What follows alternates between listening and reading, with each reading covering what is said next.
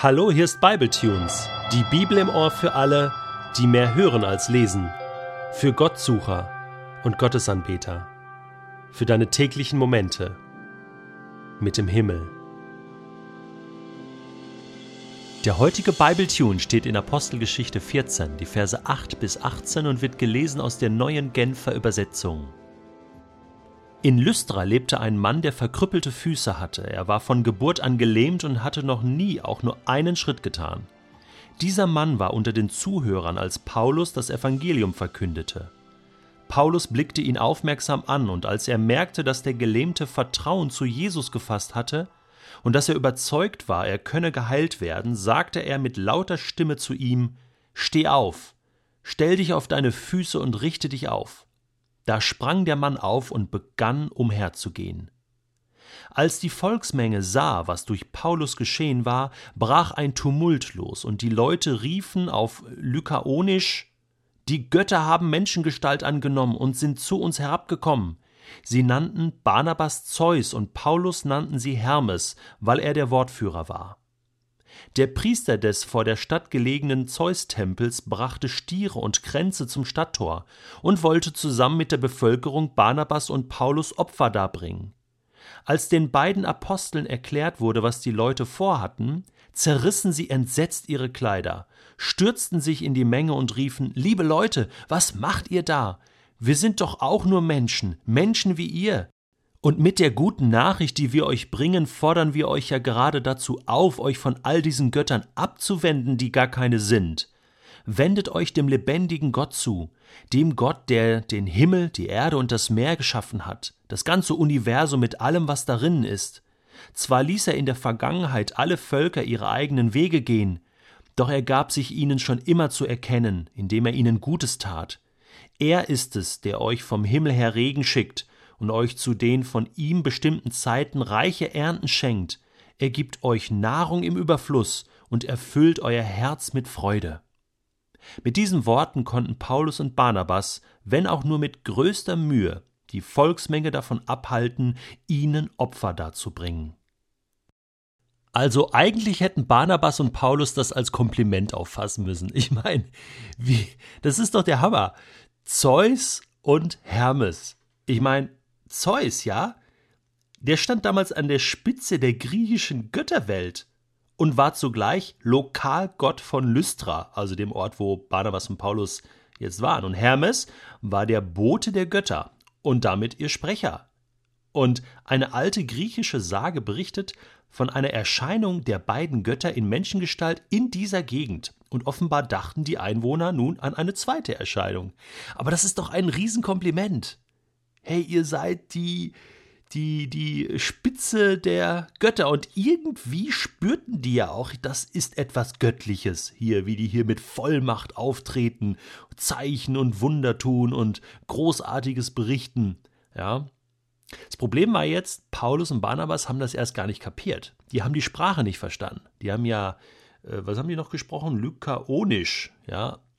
Und äh, Paulus und Barnabas haben ja Griechisch gesprochen. Also es war irgendwie ein anderer Dialekt auf alle Fälle. Haben die das erst kapiert, als sie dann da ihre Stiere und ihre Opfer brachten? Da haben die dann so langsam mal geschnallt, die wollen uns hier tatsächlich als Götter verehren. Ja, ich meine, das kann passieren. Zu allen Zeiten gab es ganz unterschiedliche Vorstellungen davon, woher Himmel und Erde kommen, wer das alles gemacht hat. Und Menschen haben sich immer überlegt, Wer könnte das gewesen sein? Zeus, Jupiter, ja, die Griechen hatten ihre Mythologie, die Römer hatten ihre Mythologie, die Ägypter hatten ihre Sonnengötter, ihre Pharaonen. Ganz unterschiedliche Vorstellungen davon, wer Gott ist, wie Gott sein kann, und es ist heute genauso. Jeder hat so seine eigene Vorstellung von Gott und wichtig ist, dass diese Vorstellungen mal abgeglichen werden mit dem, was die Bibel eigentlich sagt. Als Paulus und Barnabas realisieren, was diese Leute denken, da zerreißen sie ihre Kleider, sie greifen zu ganz drastischen Mitteln, um diesen Menschen deutlich zu machen, hey, wir sind auch nur Menschen. Wir sind genauso wie ihr. Menschen, ja, schwache Menschen.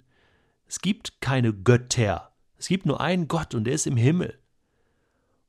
Und davon wollen wir euch ja gerade überzeugen, dass euer Glaube, das, was ihr bisher gedacht habt über Gott und die Welt, falsch ist, dass ihr das über Bord werfen müsst, dass ihr das abgleichen müsst mit diesen neuen Informationen. Und wenn ihr begeistert seid von der Botschaft, dann verehrt Gott im Himmel und nicht Menschen. Und das war etwas, ja, was diese Menschen lernen mussten. Und dann erklärt Paulus ihnen, eigentlich kennt ihr diesen Gott schon, ihr habt ihn schon oft erfahren, ihr habt ihn nur nicht gedankt, ihr habt irgendwelchen anderen Göttern, selbst erfundenen Göttern gedankt. Gott hat euch schon viel Gutes getan. Paulus sagt, dass Gott für alle Völker, für alle Menschen da ist, und zwar immer, indem er sie segnet. Jesus sagte ja mal, dass Gott es regnen lässt und die Sonne scheinen lässt über die Bösen und die Guten. Und das bedeutet, Gott schüttet seinen Segen über diese Erde einfach aus. Und jeder Mensch, der zu essen hat, dem es gut geht, alles, was er besitzt, alles, was du besitzt, jedes Brötchen, was du heute isst, jede Kartoffel, jedes Glas Wasser, was du trinkst, ist letzten Endes aus der Hand Gottes, ist letzten Endes das Gute, was du von Gott bekommst, ist sein Segen. Und egal, ob du an ihn glaubst oder nicht, Gott segne dich einfach. Ist das nicht genial? Daran kannst du schon erkennen, dass Gott es gut meint mit dir, dass Gott für dich ist. Ich rede jetzt hier nicht über die soziale Ungerechtigkeit, wo wir Menschen es nicht schaffen, das, was Gott gegeben hat in dieser Welt, auch gerecht zu verteilen. Das ist ein anderer Punkt. Das können wir hier nicht Gott in die Schuhe schieben. Das ist unser Problem als Menschen, dass wir das nicht sauber managen und verwalten. Gott meint es gut mit jedem von uns. Und jetzt sagt Paulus, kommt noch etwas dazu. Neben der Nahrung im Überfluss erfüllt er unser Herz mit Freude und jetzt gibt er auch noch seinen Sohn Jesus obendrauf. Was kann Gott jetzt noch tun, um dir zu zeigen, dass er dich liebt? Gott ist für dich. Ja, und die Leute damals waren aus dem Häuschen. Die sind ausgeflippt. Und ich kann das nur gut verstehen, dass sie da Barnabas und Paulus einfach verehren wollten. Das ist nochmal gut gegangen. Sie können diesen Tumult stoppen und ihnen deutlich machen, wer Gott wirklich ist. Habe mir überlegt, wenn Paulus und Barnabas heute hier in meiner Heimatstadt auf dem Marktplatz stehen würden, in Lörrach, und dort diese Predigt predigen würden, ob es da auch zu Tumulten käme. Wahrscheinlich nicht. Ich denke, die meisten Menschen würden einfach gelangweilt vorbeigehen, gar nicht zuhören.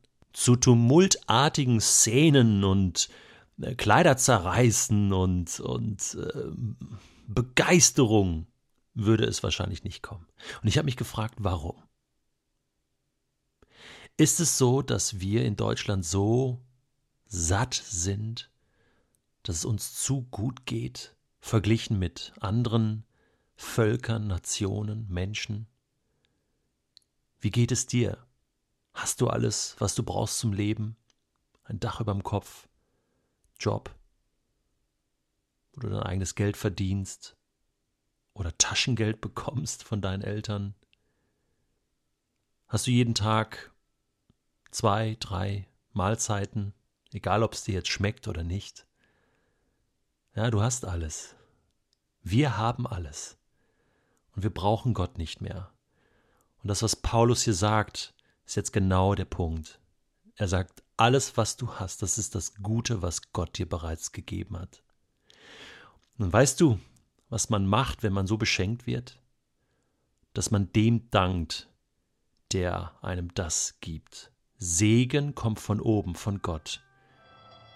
Und für diesen Segen kann ich nur danken. Und ich glaube, das haben die Menschen damals in Lystra begriffen.